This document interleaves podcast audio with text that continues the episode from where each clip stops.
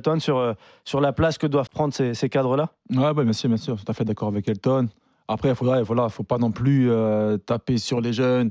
On a, quand on voit l'effectif, on a tendance à croire qu'il y a une belle profondeur de banc. Même on pense à Ousmane Bah, hein. Oui, Là, en plus, il manquait Amoura parce qu'il était suspendu. Il y a moment qui va arriver, donc ça, ça peut être un, un nouveau facteur aussi qui va, qui va pouvoir être euh, intéressant à, à observer. Mais force de constater que c'est insuffisant pour l'Algérie. hein. Il y a un homme en tout cas qui est remis en cause, c'est euh, Jamel Belmadi, le sélectionneur. Tu en parlais un peu tout à l'heure, tu faisais euh, une, petite, di- une petite comparaison avec euh, Joachim Löw et, et- et Del Bosque. On l'écoute sur euh, sa réaction d'après-match et puis après on parle de son statut et de sa place au sein de l'équipe algérienne. Apparemment, euh, c'est pas le, résultat qu'on espérait. On voulait démarrer fort dans cette, euh, euh, Coupe d'Afrique, déjà par remporter les trois points. On savait qu'on allait avoir en face d'une équipe euh, accrocheuse. Son parcours ces dernières années montre à quel point elle est difficile à jouer. On avait dit qu'elle encaissait peu de buts. Ils nous ont donné ça ce soir. On estime, mais bon, c'est notre, notre avis que c'est pas que c'est pas mérité au regard des au regard de, de la possession, des situations où on s'est retrouvé euh, nombreuses fois dans leur surface de réparation. Et euh, voilà, sur un fait de jeu, euh, encaisser un but, ça, a du mal à avaler ça.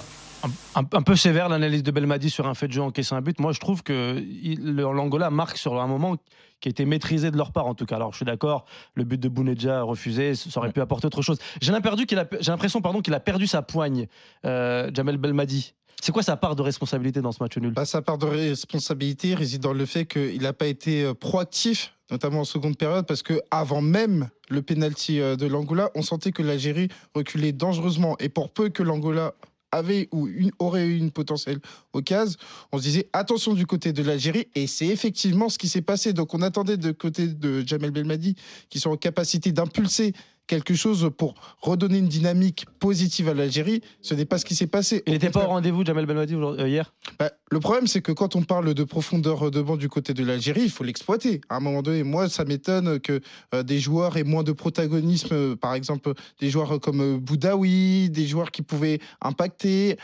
Ounas, par exemple, rentre Oui. sur le côté gauche, c'est pas forcément son meilleur profil. Moi, j'attendais de Belmadi qui soit en capacité justement d'impulser quelque chose pour permettre à l'Algérie de reprendre sa marche en avant et d'aller gagner ce match. Tu Ricardo. penses, euh, par exemple, changer l'animation, par exemple? Pourquoi par pas Marez en numéro 10 à un moment donné, puisque tu vois qu'il n'est pas au top Ouais, Aujourd'hui, il y a une question qui est fondamentale qui va tourner autour de la méforme de Riyad Mahrez. Oui. Moi, j'ai envie de dire, à partir du moment où Riyad Mahrez n'est pas dans la meilleure forme, et ça s'est constaté, bah, trouve une adaptation circonstancielle pour justement faire en sorte que si tu n'as pas envie de sortir Riyad Mahrez, eh bah, faire en sorte de qu'il meilleures plus... conditions. Exactement. Mais Ouais. après, moi, il y a un truc qui va se poser, et je pense qu'on en parlera sur le sud de la, le sud- la suite de la compétition de l'Algérie, c'est que euh, il y a un truc avec les mecs qui t'ont fait gagner. Euh, moi, ça me rappelle, tu vois, la situation de Marez, elle me rappelle celle de Thierry Henry. De on France le prend, 2002. on le prend France pas. 2006. France- exactement. Ouais. En 2006, on le prend, on le prend pas. Dans quel rôle on le prend Pardon, France 2010, pardon. 2000 2010, pardon, en, en Afrique du Sud. On, on le prend, on le prend pas, on le met titulaire, on le met remplaçant. Et moi, pour avoir échangé avec beaucoup de joueurs de l'équipe de France de cette génération-là, c'était un vrai sujet lors de la prépa. Quel rôle va avoir Thierry Henry? Comment il va le vivre? Comment il va faire vivre la compétition de l'équipe de France? Ouais. Et pour Riyad Mahrez, j'ai l'impression que c'est la même chose. Il a le totem de il nous a fait gagner quelque chose. On, sait qu'il est sur la fin, qu'il n'est pas au top de sa forme, mais on n'arrive pas à prendre un choix.